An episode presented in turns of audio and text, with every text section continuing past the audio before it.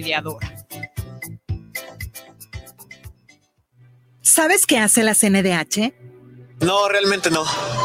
En la CNDH, tus derechos son nuestra prioridad. En 2022, publicamos 302 recomendaciones, la cantidad más alta en la historia de la comisión. Si presentas una queja, hoy te atendemos más rápido. Hemos logrado reducir los tiempos de atención a quienes han sufrido violaciones a sus derechos. Por una auténtica Defensoría del Pueblo, acércate y conócenos. Comisión Nacional de los Derechos Humanos. Defendemos al pueblo. Atrevida, formal, divertida, única. ¿Cuál es tu estilo? Estela Boutique tiene la moda que buscas. Ropa importada y de línea que resalta tu belleza y personalidad. Comprueba nuestra variedad, calidad y precio justo. Te esperamos en Venustiano Carranza, número 696, en la Colonia Constitución. Nuestra línea telefónica está a tus órdenes. 9627-4131. Búscanos en Facebook. S-T-E-L-L-A-Boutique. Estela-Boutique.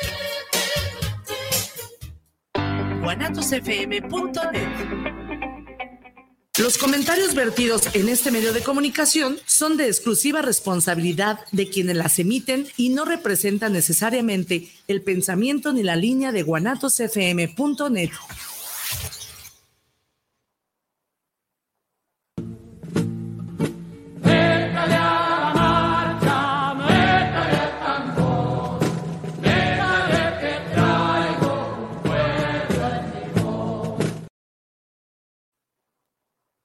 Hola, buenas tardes. Estamos aquí nuevamente en vivo con el programa La Marcha de los Mayores. El día, el día de hoy, pues estamos cuatro compañeros. José Luis. Buenas tardes, José Luis Reos. Carlos. Ah, acá estamos en el cotorreo. Buenas tardes, Carlos Ramón Sepúlveda Luna. Y Rosario Macías. Y Alejandrina como siempre, con mucho gusto de estar aquí y el día de hoy pues vamos a darle continuidad al tema que iniciamos de los derechos, de, los derechos humanos sobre los adultos mayores, eh, hablando ya un poquito más específico de algunas leyes, de algunos derechos que están em, escritos, pero violados. violados como muchas como todo. Todas las leyes aquí. Porque nos dejamos. Pero, este, pues con, con la intención de que esto se vaya haciendo más amplio del conocimiento y tengamos más la capacidad, pues también de, defender esos derechos y también entender un poquito el, el por qué mm, estamos en esta, en esta circunstancia, ¿no? Porque aquí en este, en este país como en el mundo más bien, somos más, este, cada día somos más los adultos mayores y, y no, los derechos no son iguales para, para todos ni en todos los países. Y aquí se tarda un poco más en reconocerse eh, y las condiciones de tanto de salud como de seguridad social pues son, no son las adecuadas para, para un adulto mayor. Y aquí ahora todo el mundo trae sus libros. Acordeones. Los acordeones. sí. Este, para que, para que este, el ansia no nos llegue. La ancianidad. La ancianidad. Bien, este, pues es importante otra vez retomar, digamos, el fundamento del por qué últimamente han retomado, se ha retomado mucho la importancia de los derechos humanos de los adultos mayores. Ya nuestro compañero Mario, Mario Salazar, este, vendrá otra vez a ponernos en orden, pero eh, recordamos que él nos decía que la Convención Interamericana de los Derechos Humanos es en junio del 2015 daban fundamento a una, digamos, un cuadro legal que obligaba a los 35 estados de Latinoamérica y el Caribe para que los estados empezaran a implementar políticas públicas para la protección y disfrute de los derechos humanos de los adultos mayores. Eh, han seguido trabajos dentro de esta misma región que es muy importante y que según he, tratado de por ahí de investigar algo, porque como les hemos dicho también no somos nosotros, no somos expertos en derechos humanos. Estamos aprendiendo aquí con ustedes, igual de, alguna manera nosotros buscamos algo de información y dentro de esta información eh, acabamos de recabar que, por ejemplo, esta Convención Interamericana de los Derechos Humanos es única en el mundo. No hay otra como esta en el planeta, incluyendo Europa o los países del primer mundo. ¿Por qué? Porque, bueno, las condiciones de los países de latinoamericanos y del Caribe son muy diferentes en cuestión de económicas, sociales y políticas a los europeos o a los de primer mundo, llámese Estados Unidos, Rusia, ¿sí? y no sé, incluso China, ahí sí no, no tendría alguna referencia, pues, pero creo que esa es la importancia de esta convención, de este documento que es la Convención Interamericana de los Derechos Humanos, digo, de, y del fueron el término en el artículo primero constitucional, cambiando el término de garantías individuales por derechos humanos. Entonces, esto da un concepto y una protección más amplia, ¿no? Y también uno de, los, uno de los, digamos, eh, lo, como ahora se dice, paradigmas, es eh, que, que ¿Cómo, se puede abordar la problemática de los derechos humanos con estas nuevas leyes recientes y que, como dije ahorita, o estoy tratando de decir, de explicar, esta Convención Interamericana es, digamos, un marco más amplio para proteger a los adultos mayores de esta región del mundo, ¿no? No sé, este, podemos empezar por ahí alguna, algún, algún, algún comentario. Pues con esto eh, se pretende de verdad hacer eh, que, cada punto que está ahí señalado en, este, eh, en esta convención, en este documento que se firmó, se, se dé en realidad esa, esa transparencia y, esa legitimidad para poder llevar a cabo esa protección, esos derechos, ese enlace con autoridades y adultos mayores, ¿verdad? Sí. No sé, este, ustedes cómo vean este punto, ¿verdad? Es muy importante porque hay términos, por ejemplo, en, el artículo primero, precisamente, que habla sobre la obligatoriedad de los estados de propiciar, digamos, reglamentaciones para la protección de los derechos humanos, en general, de todos. Pero también hay un término que dice que siempre y cuando los, no, no, no exactamente las palabras, pero más o menos el término es siempre y cuando los estados tengan digamos, el recurso necesario, ¿no? Que es ahí donde empezamos a trastabillar con respecto a la obligatoriedad de documentos como la Convención Interamericana o, la misma Constitución, ¿no? Claro. De dónde un Estado, digamos, de esta región del país, del mundo, perdón, que es Latinoamérica y, el Caribe, de dónde sacarían recursos para, eh, digamos, uh, el goce pleno de los derechos humanos de sus habitantes, es decir, vivienda, educación, salud, este, cultura, todos los derechos humanos, ¿no? Incluyendo todos los que eh, todos los que son desde el nacimiento hasta la muerte, ¿no? Que ya lo hemos hablado, eso es algo que también en los nuevos conceptos de estas organizaciones no gubernamentales y de estos documentos que surgen a raíz de estas instituciones mundiales que están impulsando la cuestión de los derechos humanos, ¿no? Es decir, que todas las generaciones tendremos que modificar nuestro chip para que cambiemos el concepto de vejez o de viejos a adultos mayores, ¿no? Y que eso significa entender que desde que nacemos empezamos a morir y que nuestra calidad de vida o nuestro o, sí, nuestra calidad de vida ya sea que nos proporcionemos nosotros mismos o que los estados proporcionen a sus ciudadanos va a determinar cómo vamos a envejecer, ¿no? Creo que esos son algunos de los términos que es, importante que repitamos y que nosotros como tal vez adultos mayores cambiemos el chip de que ya no somos viejos, no somos adultos mayores o personas mayores y que los jóvenes que nos ven como viejos o que el sistema económico, que ya no, nos ven como una carga para las pensiones, también cambien, cambien ese concepto, lo vayan, lo vayan cambiando, ¿no? Que ahora con esta supuesta, digamos, desquebrajamiento o, grietas que tiene el sistema neoliberal que empieza a sentirse, sobre todo en América Latina, con estos gobiernos progresistas, pues volvamos a, digamos, le demos una vuelta a este, a esta, a esta paradigma de la vejez o de la ancianidad o de los adultos mayores, ¿no? Sí, como decía Alejandrina, y de esta ansiedad que tenemos, ¿no? De que, de que se cumpla. En México tenemos, bueno, esta convención eh, interamericana, este, también proviene de aquella Declaración Americana de los Derechos, y Deberes del Hombre y además de la Declaración Universal de los Derechos Humanos que también se firmó en la ONU, ¿no? Son dos antecedentes. Y ahora, está, ahora que en, enero, pues, cuando se ratifica el convenio de la convención, digo, esta convención interamericana sobre la protección de los derechos humanos de las personas mayores, ¿no? En México tenemos así el, como el, montón de, leyes, ¿no? De instituciones. ¿Y cuáles son?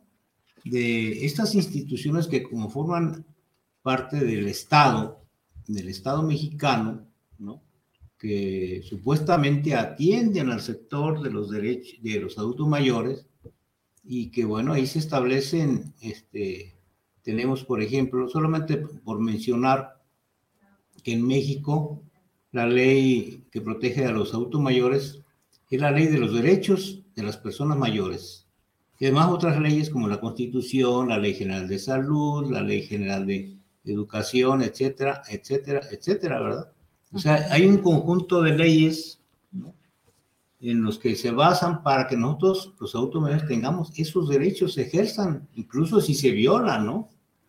Bajo, bajo los principios de autonomía y realización, de participación, de equidad, de corresponsabilidad, de atención preferente, etcétera, ¿no? Pero como todo sucede en, en, en, en, el caso de México, pues los mexicanos en su gran mayoría, en su gran mayoría, no conocen sus derechos. Ni lo que establece la Constitución, menos sectorialmente, ¿no? ahí tenemos el caso de los trabajadores y las trabajadoras. La violación sistemática, tener un derecho a la jubilación y pensión. Es que como varias leyes se mueven a petición de parte. Esto también incluye los derechos que nos están que se nos han otorgado y que, que, hemos adquirido a través del tiempo. Eh, los debemos nosotros como adultos mayores de eh, reclamarlos, de exigirlos, de retomarlos y de que se nos haga cumplir, o sea, que, no, nada más nos eh, diga en este papelito eh, la Declaración de Derechos Humanos y ya está firmada por nuestro país y X y Y, Z, y hasta ahí queda. Entonces, si nosotros, como adultos mayores, no somos los que legitimicemos le demos esa, esa validez, esa, esa eh, determinación para poderlos adquirir, para poderlos gozar, nadie nos los va a venir a dar. De el cielo no nos va a caer nada. Esto es el escrito, pero nosotros como adultos mayores eh, tenemos toda la obligación de hacer valer esos derechos. Hay, algo importante. Eh, ¿Por qué de un tiempo para acá, digamos del 2011, que fue cuando se incluyó los derechos humanos en la, en la Constitución mexicana, y que después de tantos años que como ya lo como ya lo mencionamos en programas anteriores desde 1948 está la declaración de la ONU. Pero por qué últimamente en estos años digamos del 2000 para acá 2001 para acá 2000 se ha vuelto, digamos, como una especie de, moda, ¿no? Esto de, los, derechos humanos de los adultos mayores. Y tiene mucho que ver con el sistema económico neoliberal que trató de implementar una imagen de los adultos mayores de que ya eran una carga. Entonces, la manera en como, digamos... deshacer de los adultos mayores. o hacerle sentir a las generaciones nuevas que las generaciones viejas les estaban quitando o les estaban robando recursos, ya sea empleos, eh, no sé, materias primas o, simplemente menos ingresos económicos porque los fondos, los grandes, eh, la gran inversión que requieren los sistemas de, pensiones. a nivel mundial, pues muy importante, sobre todo en países latinoamericanos y caribeños, que es por lo que la Convención Interamericana tiene su importancia, ¿no? Tratar de, de, achicar, digamos, primero las diferencias que hay entre las diferentes clases sociales con el primer mundo, el llamado anteriormente primer mundo, ¿no? Sí, y Porque tú dices, Luis, efectivamente que eh, los organismos que se han creado en México, que se han instituido, pues está también el caso de la Comisión Nacional de Derechos Humanos, ¿no? que hemos visto en la práctica que pues, sí. pues nomás queda declarativamente, ¿verdad? Con toda una infraestructura, un presupuesto, con personal, con visitadores, bueno, toda una cuestión de la estructura administrativa, operativa que, pues no, cuando tú vas, se desconoce el trámite. Si tú vas a presentar una queja, primero tienes que llenar un formato, ¿no? ¿De qué se trata? Empezando por ahí, la gente no sabe ni qué onda, ¿no? Ni qué boleto. Y ya si nos vamos a las comisiones estatales, está peor, el caso de Jalisco, ¿no? Y luego las, estas comisiones estatales, el Instituto Nacional de Mujeres forma parte de este esquema de la estructura administrativa, los institutos estatales, las unidades de atención a la violencia intrafamiliar, los ministerios públicos, bueno, ahora le llaman ¿cómo? Fiscalías, Fiscalías. El Centro de Apoyo a la Violencia Intrafamiliar, que existe allá en la Ciudad de México, eh, el Instituto para la Atención de los Adultos Mayores, también la Agencia Especializada para la Atención de Personas Adultos Mayores, Víctimas de Violencia Familiar, Red Internacional para la Prevención del Maltrato, el Seminario Universitario Interdisciplinario sobre Envejecimiento y Vejez, en fin, una serie de organismos e instituciones, aquí hay montones, y todas con recurso público. Podemos darles una rápida lectura también a la reglamentación supuestamente que hay en México, así nada más para saber cuántas son. Ya lo leemos en, Así en, como también aclarando, pues que en teoría tenemos mucha reglamentación y que datan de pero la realidad. desde hace mucho tiempo. El otro día lo mencionabas en el código de Hammurabi, ya se mencionaba aquí, pues nuestros ancestros tenían este los derechos para los mayores, y eran muy respetados y los sistemas de los sistemas de seguridad social eran diferentes pero, en las cofradías en las cooperativas había todo ese sistema de, de seguridad para, para los que habían trabajado independientemente si cotizaban o no cotizaban sin embargo, pues ahorita en teoría tenemos muchas leyes eh, y, nada más están ahí plasmadas, pero no están. Leyes, instituciones y personas. Así es. Ese dinero que, eh, no, que no está viéndose reflejado en, en la población adulta mayor porque si va un adulto mayor a, a, poner una queja de maltrato de algún hijo, pues ni lo atienden, le dicen que ahí no le dan, mm, o sea, nomás los hacen ir a dar la vuelta, los mandan, o sea, los traen para arriba y para abajo y no los atienden. Entonces es una lástima eh, ver tanta eh, situación de adultos mayores que tienen hijos que casi los echan a la calle y es su casa del adulto mayor, no es de lo, del hijo, o sea, todavía no se fallece el adulto mayor y ya lo quieren ver en la calle y el hijo ahí apropiándose de la vivienda eh, porque es drogadicto, porque no sé qué tantas cosas padece cada persona, ¿verdad? Eso infinidad de situaciones que no nos damos cuenta hasta dónde llega. Sí, esto tiene que ver con el término de explotación y despojo, ¿no? Sí. Ante la ley, ¿no? Sí. Lo que estás mencionando, ¿no? Hay que- Entonces, a- algunas de las leyes ley. que hay en México para la protección de los adultos mayores es primeramente la constitución política, ya vimos que es el artículo primero. Luego hay una ley de los derechos de las personas adultas mayores, la ley general de salud, Sí. la ley de asistencia social, ley federal para prevenir y eliminar la discriminación, normas oficiales mexicanas, política pública nacional de las personas adultas mayores y el plan nacional de desarrollo, que ya está, ese ya está obsoleto. Luego vienen las autoridades o instituciones que prácticamente son el DIF y el INAPAM Y el en INAPAM. México, ¿no? Y, y en todo caso, las instituciones de salud que son para las personas que tienen una relación laboral, ¿no?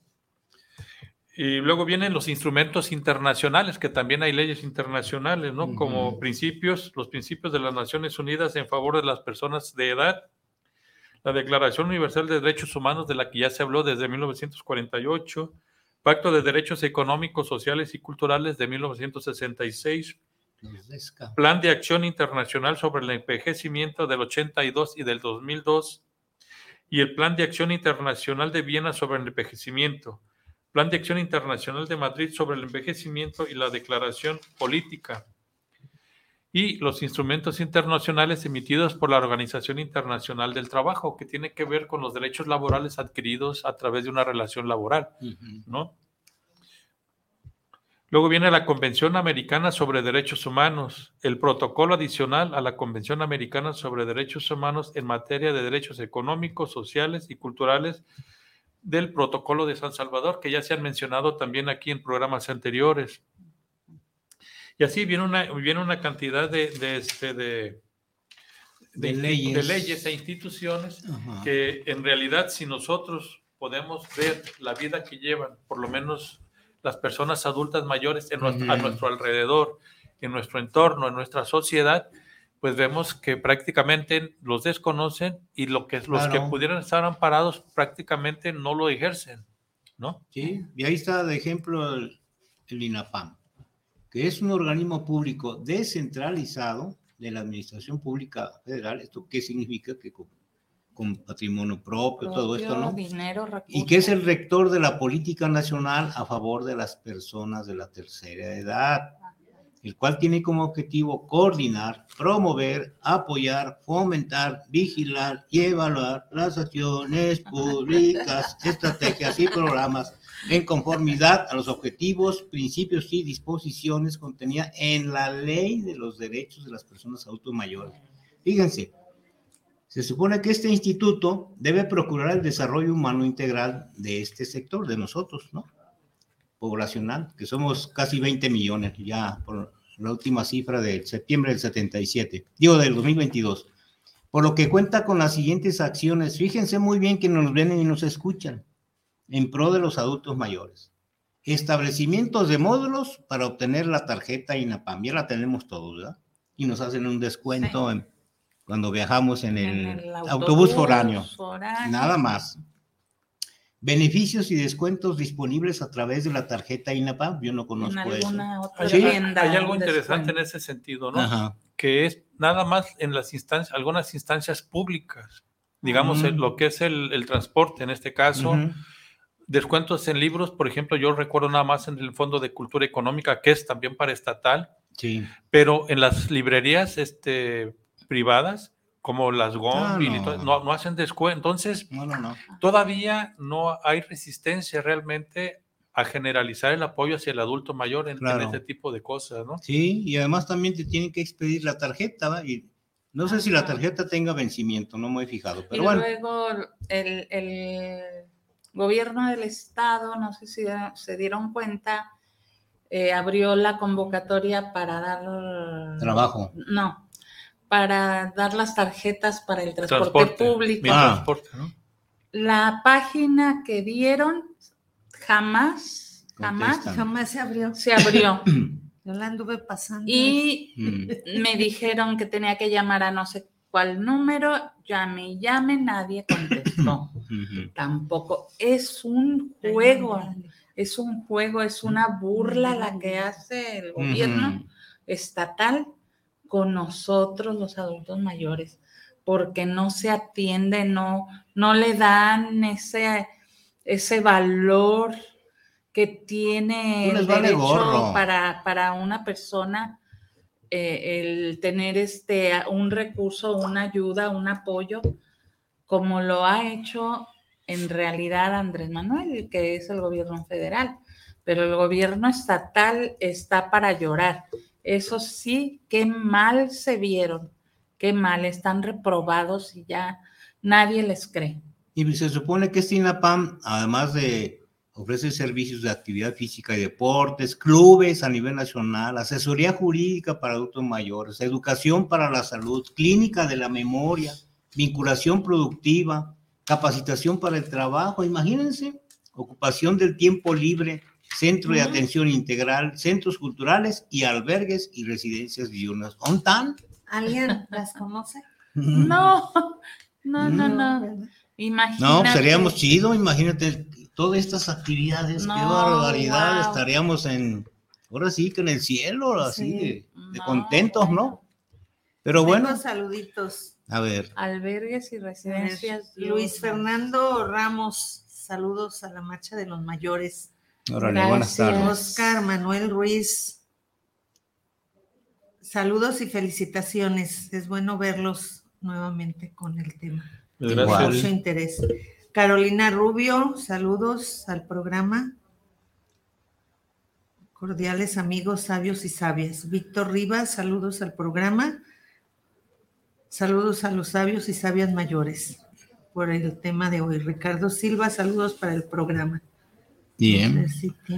Bien. Este, Lo bueno es que nos ven y nos escuchan. Aquí también tenemos a dos personas que están con nosotros, a Rafael Ramos y a Gerardo Rodríguez pues qué bueno que están con nosotros. Ojalá este, pudieran participar con algún comentario, pero gracias por estarnos viendo y escuchando. Levantemos una encuesta, a ver, ¿quién se interesa en impulsar que participaran en un taller sobre para conocer los derechos humanos de los adultos mayores? Apúntense, a ver, ¿cuántos? Sí, en cualquiera de. Y nos comprometemos a echarlo a andar con todos y todas.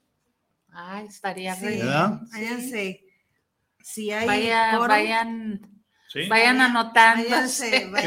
Bueno, a final de cuentas, el que nosotros estemos en este programa y promoviendo el Centro de Desarrollo Humano Integral de los adultos mayores, de las sabias y los sabios mayores, pues es parte de esto, ¿no?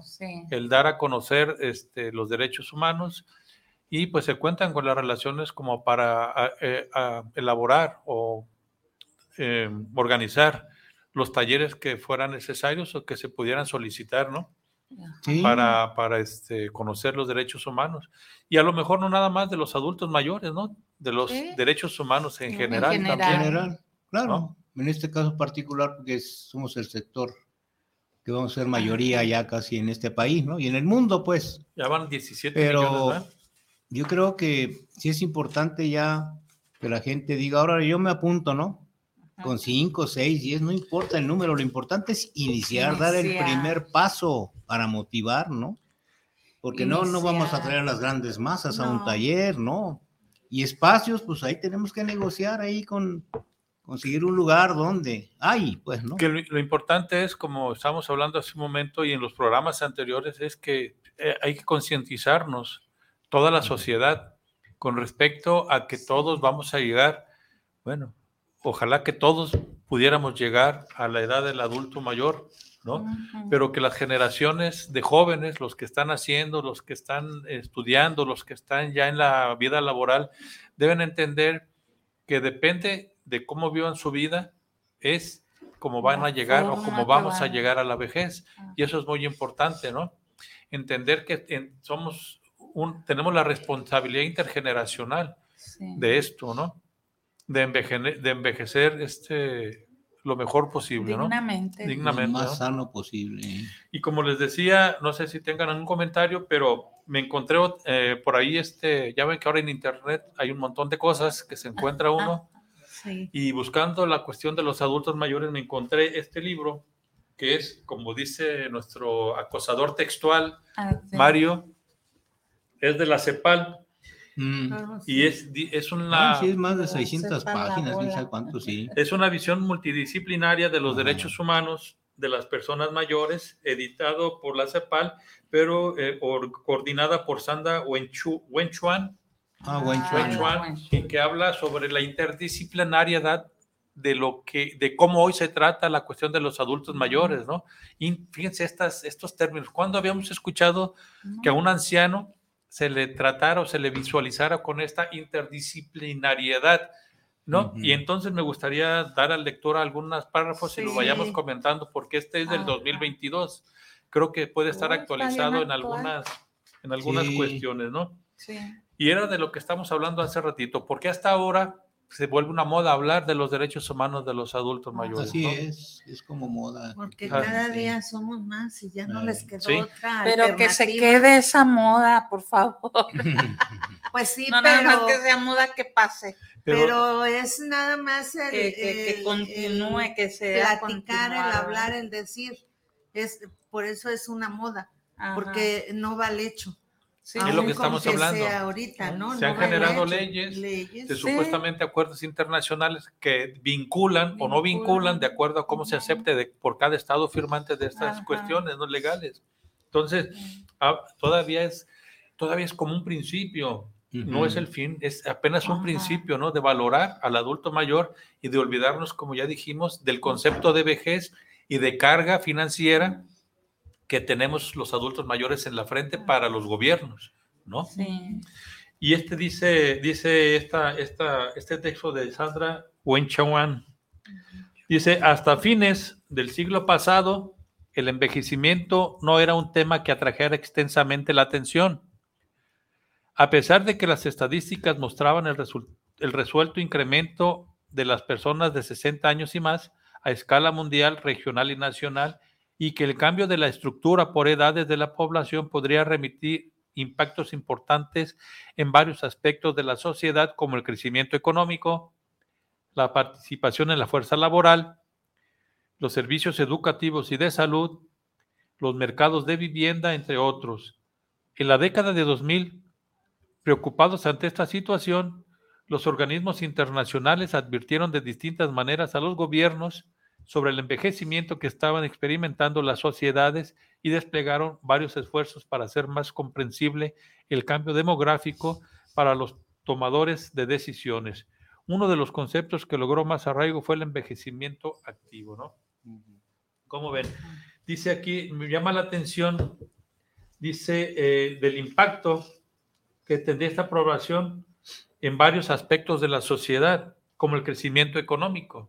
Ya hemos visto que nos toman co- al adulto mayor como una carga económica para los estados, ¿no? Exactamente. Y que la inversión en las pensiones, que es lo que genera el- el- la succión a los recursos de los estados, es una carga, ¿no? Que no deja crecer. Y en este caso, la aplicación del sistema de afores, de, este- de esta privatización de los fondos de pensiones, es un reflejo de esto, Claro. ¿no? Que queriendo liberar a los estados de esta carga económica, les dan los fondos a la iniciativa privada y quienes están perjudicados, pues son los adultos mayores, mayores, ¿no? pensionados y jubilados. por decir alguna, alguna manera de Sí, analizar. yo me metí ahora bien rápidamente un comentario nada más. Eh, estoy haciendo una compilación por año, digo por trimestre más bien y por año, de los informes que presenta la CONSAR, ¿no? Ah, es información de, para, Oh, no solo para economistas, para un montón de gente, ¿no? Que, de pero no hay especialistas y nosotros menos, ¿no? Entonces, las cantidades billonarias, cómo va creciendo el número de cuentas individuales, trimestre tras trimestre, cómo manejan la información, como para quien se meta a querer informarse, pues, lo van a hacer bolas y pelotas Sí. porque con cifras, con este, estadísticas, ¿no? Tanto de Mm. barras como de, de ¿cómo se llaman esas? De- del mundo, que lo dividen en partes. En fin, Sí. es una cantidad Pastel, impresionante. La gráfica Pues, gracias. Un, un jubilado, un pensionado que quiera saber qué onda, pues no va a entender en qué se invierte ese dinero. Estamos financiando la iniciativa privada, lo que tú dices, Luis, Ajá. pero una cosa impresionante, pagando la deuda pública externa. En fin, se invierten el dinero a plazos hasta de 8 o 10 años, que es cuando se pueden recuperar esos dineros, ¿no? O sea, no, no, no, estamos financiando el sostenimiento de este sistema que nos está apabullando y no hay ni siquiera un quinto para atender a los adultos mayores. Y, fíjate, los sistemas de, pensiones que existen aquí en México, cada uno, el Seguro Social, el ISTE y, y la iniciativa tiene, ha ido modificando de tal manera que llega un momento en, que hasta para uno ha sido difícil entender. Por ejemplo, los, los que son pensionados del ISTE, llegó un momento en que este, ¿te vas por este sistema o te vas por este otro? Mucha gente ah. no lo entendió. Exacto. El, sistema combinado no lo entendió, aceptó y, a la hora de que la realidad. la realidad era que no iban a estar apoyados, no convenía ese sistema. Y en el Seguro Social pasó, pasó lo mismo.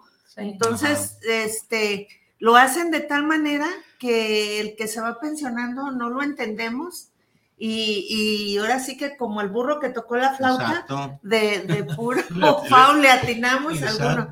Pero, ¿qué está pasando, por ejemplo, ya ahorita en pensiones?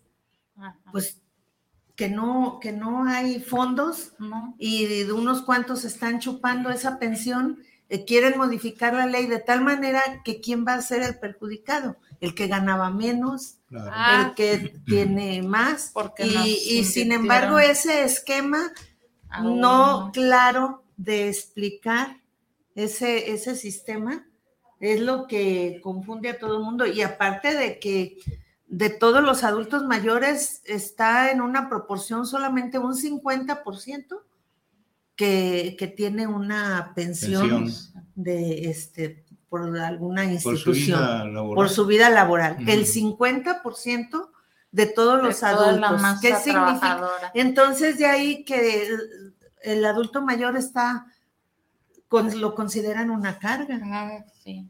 sí, además meten en este en este brete que nos hacen creer, ay, es que el fondo se va a agotar y qué va a pasar, ¿no? Cuando mira acá los billones de pesos invertir, billones y billones, pues desde que se conformó, se echó a andar en el 97, cuando reforman la ley del IMSS, ¿no?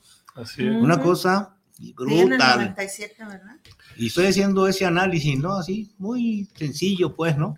Para mostrar estadísticamente cómo el dinero de los jubilados. están ginateando. Sí, lo que eran los fondos públicos. fondos ah, públicos, Solidarios de los trabajadores. Se privatizaron y ahora están financiando a la iniciativa privada, a los gobiernos. Mientras el trabajador al final de su vida laboral va a recibir solo el 30% más o menos de lo que recibía en los últimos tres, en promedio los últimos tres años laborando, ¿no? Sí, esa es una parte, pero la otra parte más camiona es quienes están eh, que están obligados ya, las, estas generaciones después del 97, ¿verdad? Sí. El dinero que acumulen, por ejemplo, en 5, 6, 10 años, que le están echando de la bolsita, ¿no? Eh, y sus aportaciones voluntarias, si es que las hacen. Si es que las hacen, lo que junten en X número de años no les va a alcanzar ni siquiera para una pensión de tres años. Porque además son los del mayor colchón que, están registrados con salarios mínimos, ¿no? Y entonces, o sea, todo es una cuestión, pero que lee uno, pues yo me encamiono, digo, hijo de... Pero hay que, eh, hay que enfatizar que esto ha sido impuesto en los países tercermundistas, sobre todo ah, en América, en América Latina, ¿no? Precisamente, este, tratando de quitarle a los estados supuestamente el peso económico, pero empujados y obligados por, los, por el Fondo Monetario Internacional, por el Banco Mundial y las grandes potencias, que son los dueños financieros del mundo. Es decir, ellos están chupando a través de los bancos todas esas ganancias que generan los fondos de pensiones, ¿sí? A través de, prestar, de, financiar eh, proyectos cuyas ganancias no van a los fondos individuales de los trabajadores, sino van a las ganancias. Por eso vemos que cada año los bancos en México reportan ganancias espectaculares y ya lo vimos que aún a pesar de la pandemia, eh, los, los bancos tuvieron ganancias arriba del 20 o 22% Sí. sobre las ganancias del año anterior. Sí, y ahora Entonces- lo peor, lo que viene para los que son del sector público. Ahora ¿no? diría, diría, diría el cabecita blanca, dice, está bien, pero que no abusen, ¿no? Eh, diría, sí, diría uno, ¿no? Pero pues. Que, los trabajadores recibieran parte de esas sí, ganancias de los bancos, ¿no? Exacto. Lo- Refinanciando eh, eh, su- sus fondos de pensiones, pero no. Y pues No. todo esto surge a raíz del neoliberalismo, que surge la nueva clase industrial y que le dan otro no estatus al- a la clase trabajadora. ¿Eh? Ah, Y ahí viene el otro aspecto, si quieren avanzamos. Ahorita nada más estuvimos a- más o menos así con nuestro poco conocimiento dibujando nada dibujando más la cuestión cruda de- realidad. de los Esto no impactos- lo aguanto en mis de lo que este estudio de lo que este estudio habla como impactos Sí. en esta zona del mundo, Ajá. ¿no? Ahora vamos sobre la participación de la, en la fuerza laboral. ¿Cuál es, cuál es el, digamos, cuál es el, la vida de un adulto mayor como fuerza laboral? Hemos visto, siempre hemos hecho el análisis que cuando uno termina una relación laboral y llega y tienes ya más de 40 años y que esto se va recortando, Ujú. tienes más de 40 años, ya no encuentras fácilmente empleo. Trabajo. No, no, ¿no? ya no. Y entonces, ¿qué es lo que hace un adulto mayor? Pues irse al, al- al comercio informal, Formal. ¿no? Y esta es otra forma de maltrato o de explotación del trabajador. ¿no? ¿Qué otra relación, por ejemplo, Carlitos?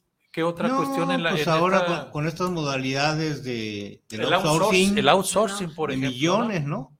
Y ahora con esto, los jóvenes, por ejemplo, que ahora son contratados para que con su motocicleta, su coche Ah, o su bicicleta no sé, vayan a repa- hacer repartos de refacciones, de comida, y eso lo es por toda la ciudad, ¿no? Ha, ha crecido, pero eh, Ah. enormemente, esta figura de trabajo sin prestación. Ah, pero los Exacto. chavos traen para ir a los fines de semana, irse al antro y ponerse hasta atrás.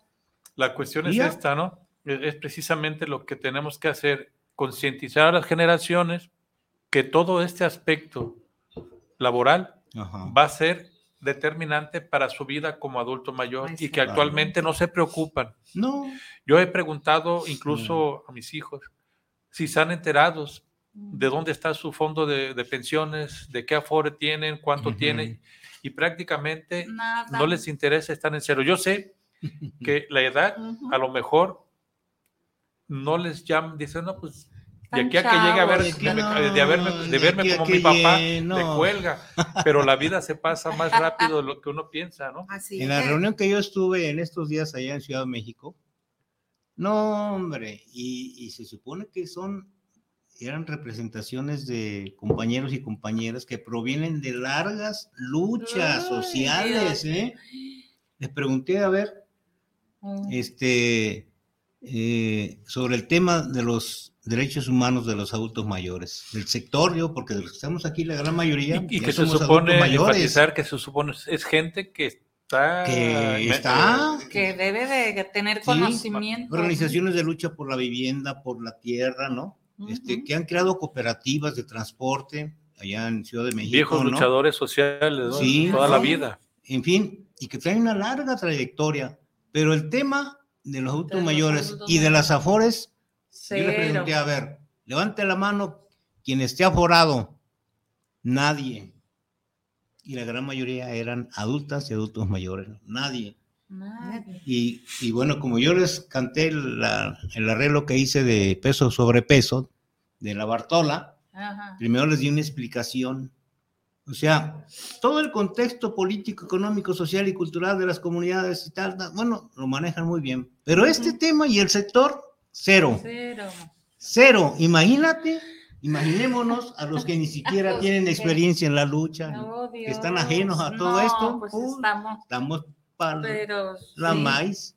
Sí, sí, sí, ¿verdad? verdad. Es ¿Algún una otro- realidad cruda, muy no hay conciencia. ¿Algún otro aspecto laboral que se les, eh, se les eh, venga a la memoria ahorita para comentar? la cuestión esta de, de que se, se- se dice que son impactos importantes. ¿no? en la sociedad, en la economía de los países. Sí. Si no, vamos a pasar al otro, a los servicios educativos y de salud de las personas, en este caso hablando de los adultos De mayores. Así es. Sí. En el aspecto de, de la educación, también es Mm. importante, ¿no? Si, por ejemplo, un adulto mayor, digamos, termina su vida laboral y tiene deseos Deseo de desarrollarte en otro, en otro aspecto, en otra actividad, digamos, para ganarse la vida, ¿qué, qué, qué posibilidades hay de que realmente lo pueda hacer? Ajá. ¿no? Pues, hay, Hay excepciones de la regla. podrá, este, prepararse y hacer algo más, pero la realidad es que no hay un tiempo. donde donde va a poder desarrollar Así ese es. trabajo. Ajá. Porque si estamos comentando ahorita Sí, que ya tienes son- 40 años, este, Ya. todos los, todas las convocatorias de Ya trabajo es de menos de 40 años. Ahí.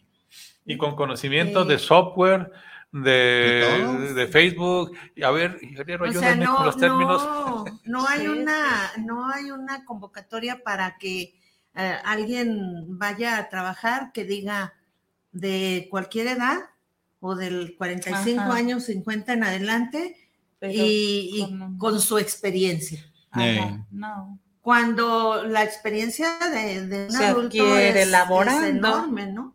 Eh, Este, tiene, ayer comentaba con una, con un familiar, una compañera y amiga y familiar también, y decía, este, estar tomando un, un diplomado mm, para obtener puntaje, etcétera, para mejorar su, su grado de, de trabajo. su ¿no? currículum. Y, y de- decía, es que, dice, es que eso yo ya me lo sé. Le digo, pero ocupas el papel para Que que, te acredite. Claro. para que te acredite que eso lo sabes hacer. O sea, la experiencia no es Suficiente. Claro.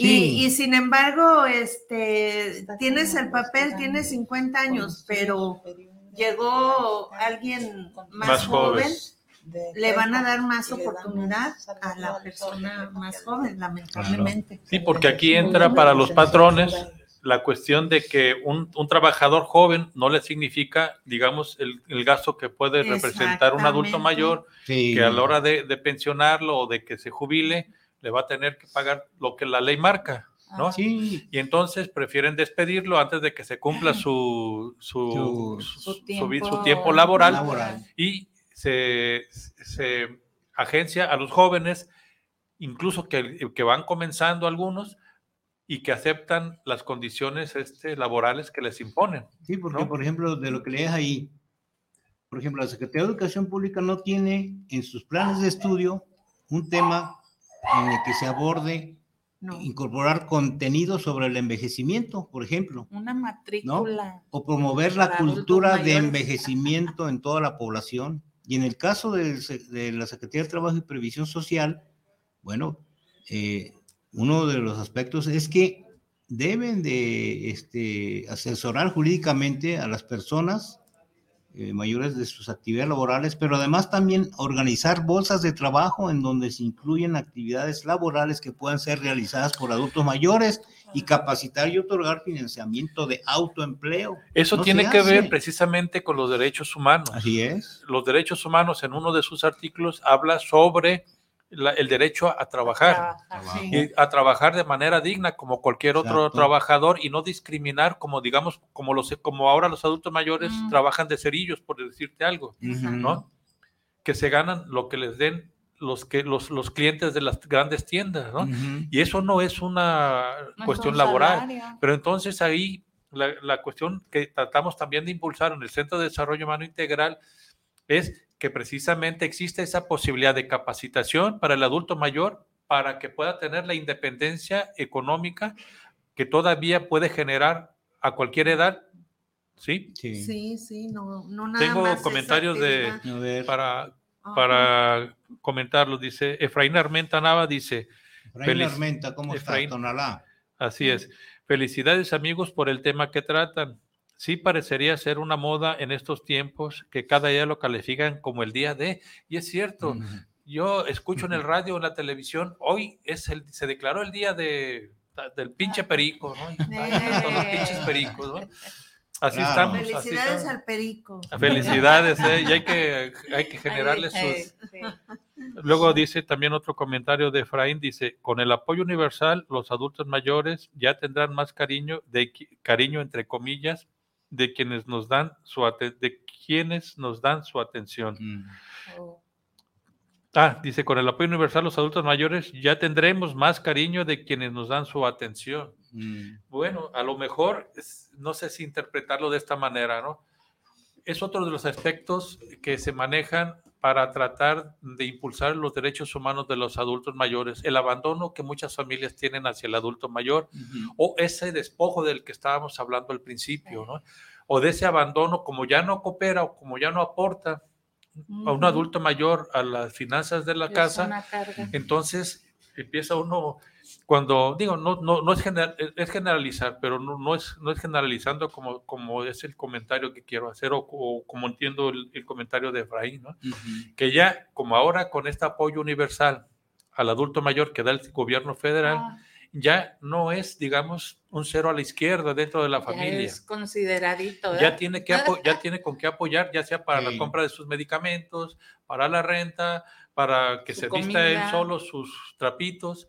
Yo creo que más o menos, si estoy equivocado, Efraín, pues puedes también, este, este, o ustedes, no sé si lo interpreten de esa manera o, estoy equivocado. Es más, ya este, cuando va a ser el tiempo en que van a recibir el recurso, hasta, hasta los invitan a sus casas, ¿verdad? Los hijos. Ay, papá, te invito, ¿verdad? papi, papi. ahora, hoy estaba viendo una película de esas mexicanas que me gusta ver, ¿no? Que cuando los padres se quedan solos, ay. Ándale. Bueno, más o menos por ahí Los hijos se van.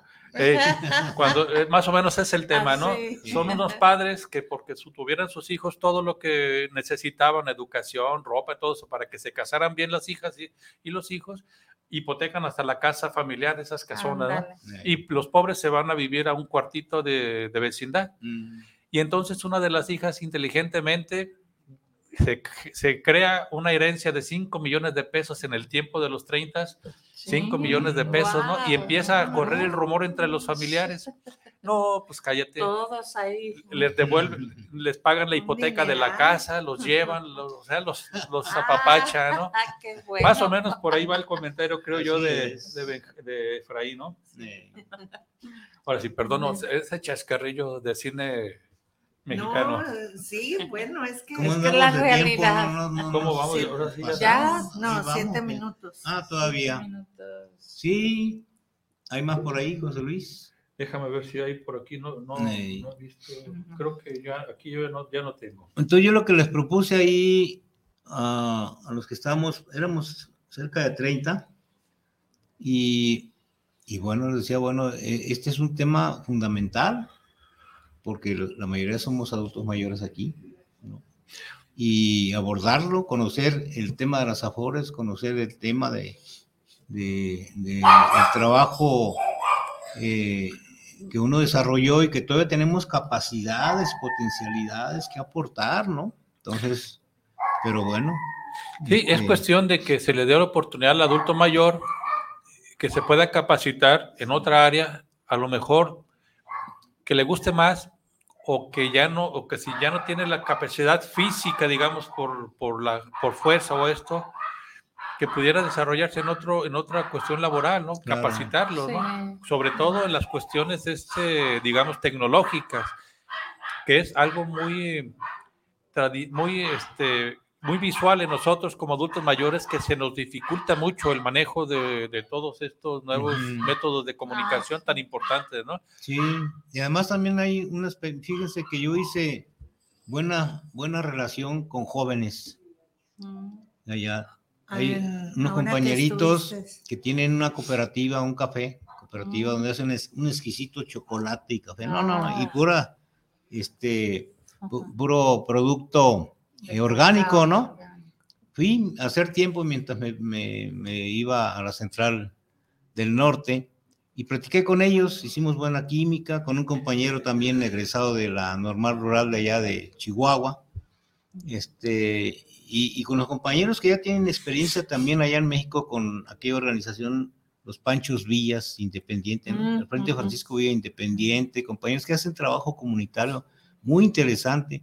Le dije, ahí está, compañeros, ustedes que trabajan y tienen relación con adultos mayores y hombres y mujeres, pues órale, empecemos talleres de, de, para conocer y capacitar sobre la defensa de los derechos humanos ¿no? de los adultos mayores.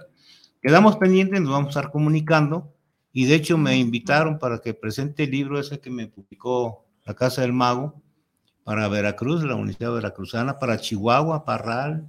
El libro para la UNAM. ¿Eh? ¿Cómo, se ¿Cómo se llama y dónde lo pueden encontrar? Ah, el libro se llama em, Con el puño en alto, Memorias del Frente Estudiantil Revolucionario. Más que se volvió a descomponer la máquina y todavía no han ah. impreso. Pero lo pueden este, ir buscando en la Casa del Mago, ¿no? La, editorial. En la Casa del Mago, sí, no, En Facebook, en Facebook pueden encontrar la página de, la editorial. La Casa del Mago. Hay, hay una, Efraín está con nosotros y dice, sí vi esa película, dice, es cierto. Mm, los padres son relegados socialmente hasta que aparece una atractiva herencia, ¿no? Y parece ser que aquí, aquí lo, atractivo pues ya para los pues adultos mayores, digamos, sin generalizar otra vez, pues lo, por lo menos esta pensión universal del, del, gobierno federal ahora, ¿no? Sí. Que poco a poco pues puede ir pues, alivianando la vida de los adultos mayores, ¿no? Sí. Que tiene que ver precisamente con la obligatoriedad que tiene ya el haber ratificado México la Convención Interamericana de los Derechos Humanos de los Adultos Mayores, ¿no? que tiene ver, que ver con esta generación de políticas públicas,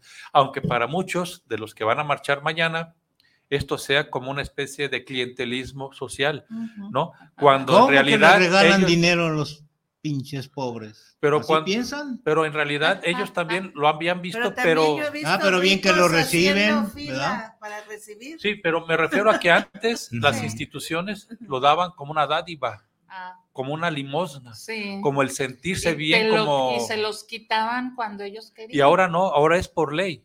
¿No? Y una ley fundamentada no nada más en la Constitución, sino a través de la obligatoriedad de los, de los tratados internacionales. Sí, en, Bolivia le llaman renta básica.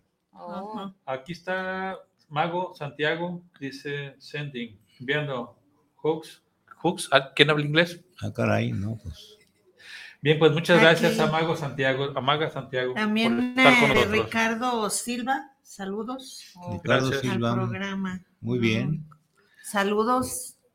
Y nos quedan dos minutitos. Ah, bueno, pues ya este, nada más el último aspecto para mencionarlo, que se torna crítico supuestamente en la cuestión de los adultos mayores, para los adultos mayores es el mercado de la vivienda. Mm. Para que un adulto mayor, si no ejerció, digamos, su derecho cuando tiene una relación laboral, el derecho a, a, una vivienda a través del ISTE o a través del seguro social, de una relación laboral, no tiene opciones realmente de conseguir un crédito para conseguir una vivienda y eso es muy importante, ¿no? Sí, se supone que va a haber una reforma, pero bueno, indudablemente que es otro de los graves problemas que se tienen, porque si hay una gran cantidad de adultos mayores que no tienen vivienda propia, pues digamos, ¿no? Que viven ahí con la familia. Sí.